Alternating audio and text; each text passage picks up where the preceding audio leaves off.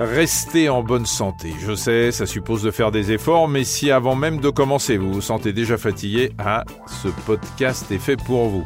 Parce qu'un petit geste santé peut changer beaucoup de choses, tous les samedis, les spécialistes que nous avons choisis vous aideront avec des conseils pratiques pour garder la forme. Ils répondront aux questions de Cécile, notre journaliste Dr Good. Alors cette semaine, Cécile, qui avez-vous rencontré? Eh bien, cette semaine, Michel, je suis allée à la rencontre de Catherine Blanc, elle est sexologue et psychothérapeute. Je lui ai donc demandé quels conseils on pouvait donner à tous ces couples qui sont ensemble depuis de nombreuses années et dont la sexualité est en berne. Alors autant vous prévenir tout de suite, on ne va pas passer en revue le Kama Sutra. La technique sexuelle, c'est accessoire. Catherine Blanc va nous apprendre non pas à aimer, mais à être à nouveau amoureux. Et rassurez-vous, une baisse de libido ne veut pas dire que vous n'avez plus de sentiments. Ce n'est pas un symptôme évoque l'idée d'un sentiment émoussé. Par contre, ce peut être euh, une difficulté à être amoureux. Je fais le distinguo entre aimer l'autre et être amoureux de l'autre. Dans aimer, il y a quelque chose de l'ordre factuel, d'installer, de solide et, euh, j'allais dire, d'intangible.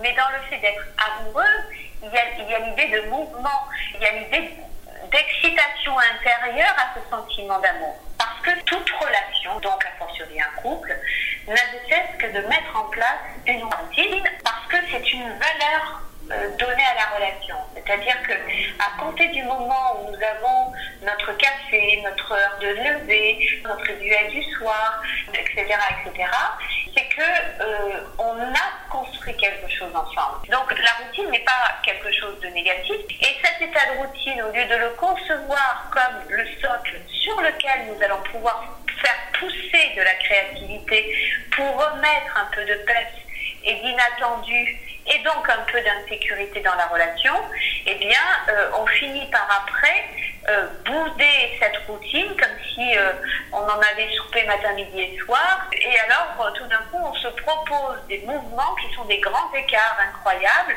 et qui nous font plus peur qu'autre chose. Et donc, les couples ou stoppent et vont chercher de la nouveauté à l'extérieur reviennent finalement penauds dans leur routine initiale.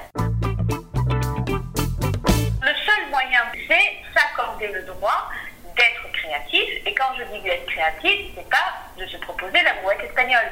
Quand je dis être créatif, c'est euh, de, de, donner accès à l'autre à l'évolution de ma pensée. C'est aller se sortir de sa zone de confort. Parce que justement, en appuyant sur le fait que l'autre m'aime, je vais oser évoquer des choses qu'il ne connaît pas de moi, et je ne parle pas de sexualité, hein, parce que souvent les couples cherchent l'originalité dans des parties fines que l'un des deux n'assume pas toujours et qui est plus désastreuse qu'autre chose. C'est pouvoir raconter mon évolution d'homme ou de femme et mon rapport à mes désirs en général, pour que tout d'un coup, il y ait chez l'autre le sentiment que celui ou celle que je crois connaître parfaitement, finalement est un peu autre. Et c'est cette peu autre qui est à la fois séduisant et inquiétant suffisamment pour que ça relance l'envie de le séduire.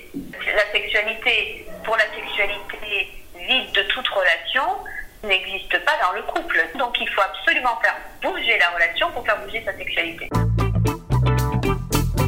L'erreur, c'est de parler de sexualité pour faire avancer la sexualité. Parce que la technique sexuelle n'a aucune importance. Là, vous avez l'habitude de faire l'amour en position missionnaire. Bah, madame, si vous essayez la position d'Andromaque, ok.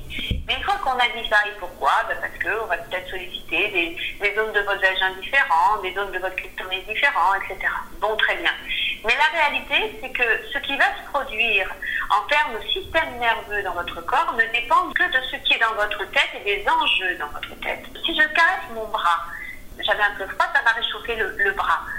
Si maintenant quelqu'un que je déteste. Vient sans aucune agressivité, parce qu'il ne sait pas d'ailleurs que je le déteste, il vient me caresser le bras avec la même pression sur mon bras, eh bien ça risque d'entraîner que tous mes poils de mon corps soient hirsutes, défensifs, avec une sorte de mal-être dans ma peau. Si maintenant quelqu'un qui ne sait absolument pas que je le désire au plus haut point, dès qu'il est là, je suis en transe à l'intérieur, et qui arrive en me disant d'une façon tout à fait banale, Salut Catherine, comment tu vas? et qui me caresse le bras, sans aucune intention sexuelle. Pour moi, ça revêt toute la, charge sexuelle. Donc en fait, ce qui fait qu'on va avoir une réceptivité sensorielle, donc au sens du système nerveux, n'est que ce qui est préalable dans ma tête, dans ma compréhension des enjeux de la relation. C'est pour ça qu'on ne peut pas érotiser une relation par le biais de la sexualité pure, mais par le biais de l'histoire que l'on se raconte et que l'on écrit avec l'autre.